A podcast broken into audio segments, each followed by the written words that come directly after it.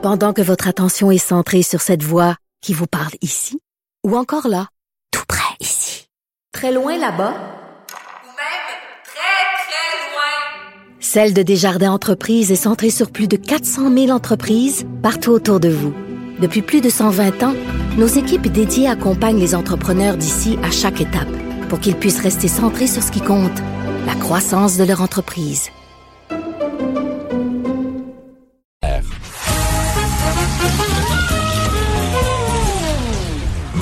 Il n'y a pas de quiz. Mais Jean-François vous donne quand même les réponses à vos questions. Cube Radio. Un été pas comme les autres. Eh ben, c'est la vedette du séjour qui s'amène à nos micros, Anaïs Gertin-Lacroix, qui est, qui est dans le séjour cette semaine, oui, oui, pour parler de son mariage. On la voit en robe de mariée. Tu nous avais pas dit ça? Je pensais que c'était en fin de semaine. Je pensais pas que ça s'était passé. Ben non, c'est fait. C'était samedi dernier. Il a tellement fait beau. C'était vraiment une journée euh, idéale. Puis on, écoute, on est passé de 150 invités à 10. Donc un plus petit mariage, je dirais. Mais ça s'est bien passé. T'as eu une belle journée. Oh, Comment t'as vécu ça? C'est quoi le feeling de dire oui, je le veux pour le meilleur et pour le pire jusqu'à ce que la mort nous sépare? Hey, ben, est-ce que t'es marié, toi, Jean-François? Je sais même pas si t'es marié. Oui, je suis marié, oui. Bon, ben écoute, tu, tu le sais. Donc, c'est c'est un gros stress, puis en même temps, c'est extraordinaire. C'est, ben, j'ai été stressée, je te dirais, un 3-4 minutes. Au moment où j'ai vu Jean-Philippe, là, le stress est parti. Puis j'ai vraiment... Jean-Philippe. euh, mon... c'est qui ton Jean-Philippe? Jean-Philippe qui? Ton conjoint? nouveau mari. Ton nouveau mari. Bon.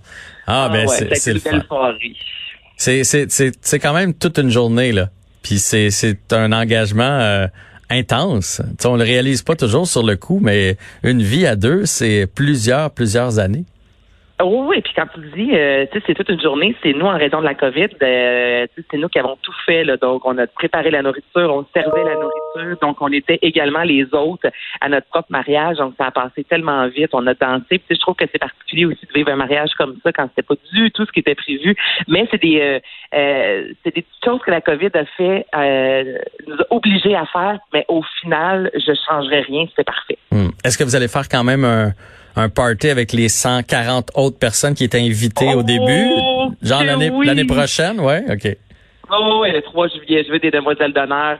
Mon chum veut ses garçons d'honneur. Ils vont prendre un bon scotch, un cigare. On veut, tu sais, un party de mariage, là, je pense que tu vas me suivre là-dessus. Quelque chose de magique. On n'en a pas à tous les années. Mais quand il y a un mariage, le party est toujours fantastique. Donc, moi, je veux faire vivre ça à mon bon. Oui, c'est tout un party. Puis moi, j'avais pas réalisé à quel point on a peu de journées dans notre vie, peut-être notre fête, où, tu sais, on fête Noël, on fête Pâques, mais c'est la fête de tout le monde. Au mariage, tous ces gens-là se, se déplacent pour venir à ta journée.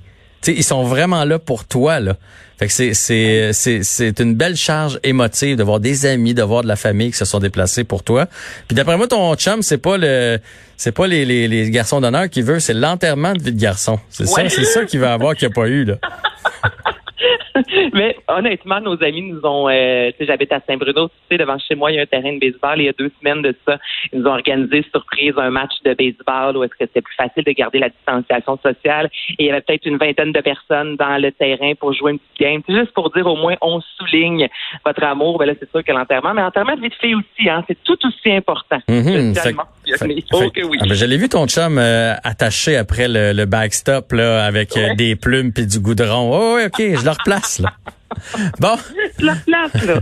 pas que ton ton mariage est pas important dans la colonie artistique, mais il y a quand même Eh d'autres nouvelles aujourd'hui, dont Nathalie Simard qui euh, s'est prononcée euh, sur les la vague de dénonciation là dans le milieu culturel.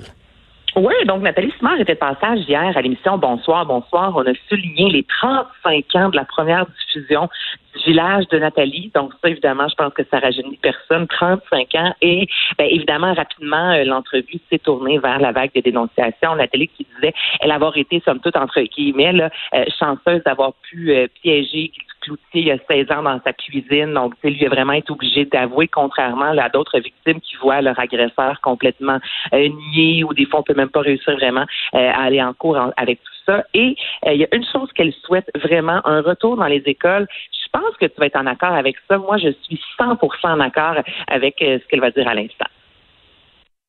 Mais moi, ce que je souhaite, plus que tout au monde, c'est qu'on ramène l'éducation sexuelle à l'école parce qu'on comprend avec tout ce que l'on entend aujourd'hui, tout ce que l'on voit, que on, y a, y a- on a besoin d'une éducation sexuelle dès le jeune âge. On a besoin de comprendre le consentement. Ouais.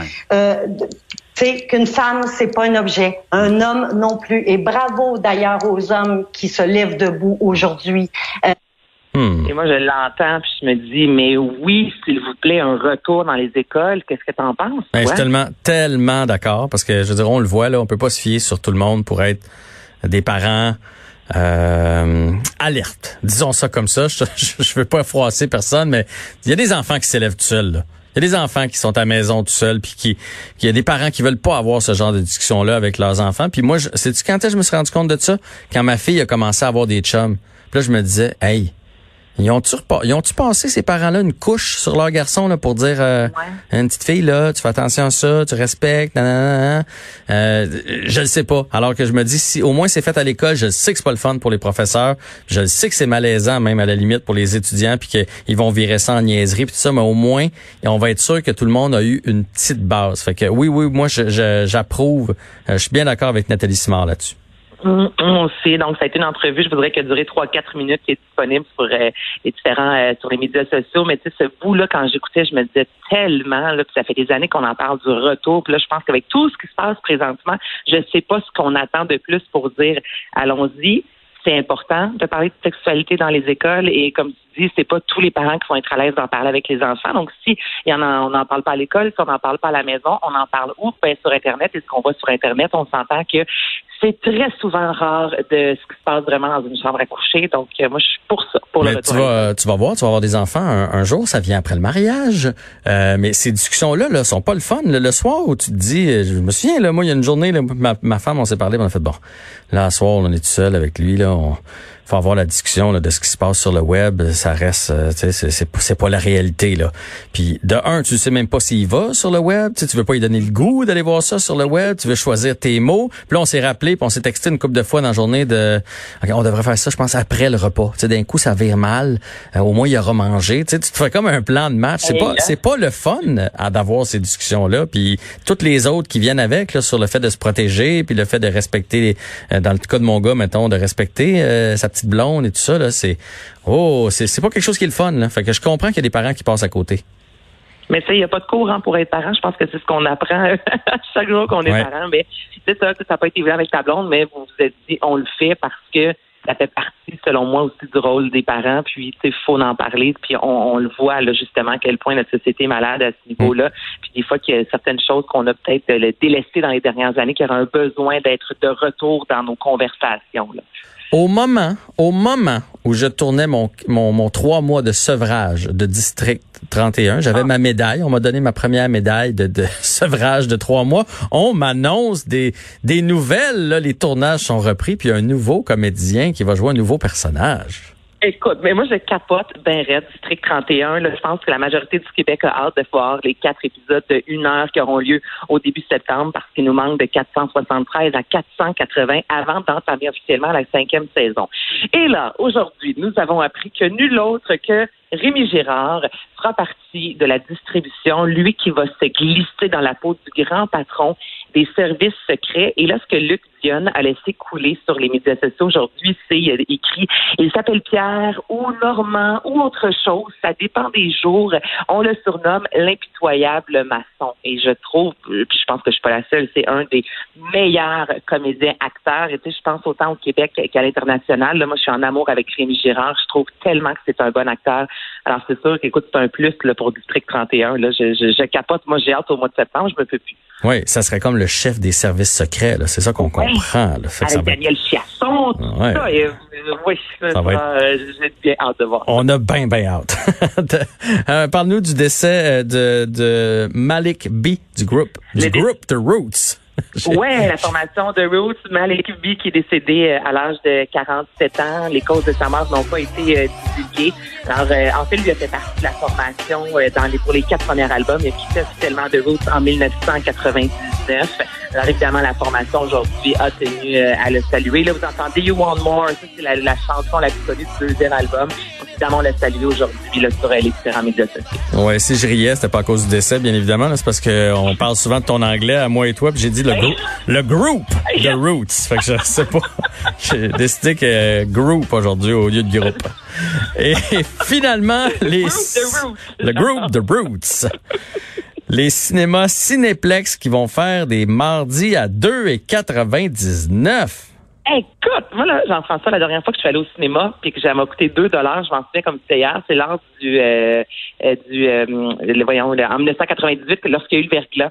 À. Saint-Hyacinthe dans le fameux triangle et on avait, le cinéma avait été ouvert une semaine seulement et les films, il y avait les boys à l'affiche, il y avait le film Titanic et pour inviter les gens un peu à sortir de la maison et à se divertir parce qu'on n'avait rien à faire, les films coûtaient 2 dollars. C'est la seule fois de ma vie que j'ai vu des films aussi peu euh, chers que ça et là, cher en fait. Et là, ben, les cinéplex ont décidé d'offrir tous les mardis 2,99 et si vous avez envie de vivre l'expérience, par exemple Ultra AVX, IMAX, c'est seulement 5 dollars. Donc évidemment, on est en une période de séduction là, avec euh, les Québécois. Donc on va inviter les gens à venir au cinéma puis c'est beaucoup moins cher. On s'entend que je me sinon ça coûte quoi 20-25 dollars aller au cinéma la semaine avec le, le popcorn, l'entrée. Donc là 2,99, ça a de l'allure quand même. Ça a bien du bon sens. J'ai hâte de voir si on va avoir des films intéressants à nous présenter. Ça, c'est un autre dossier.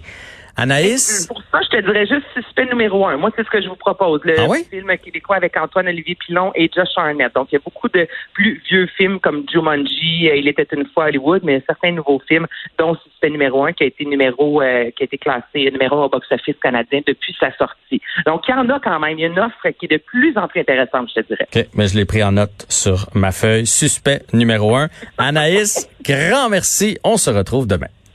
Absolument. Salut. Salut.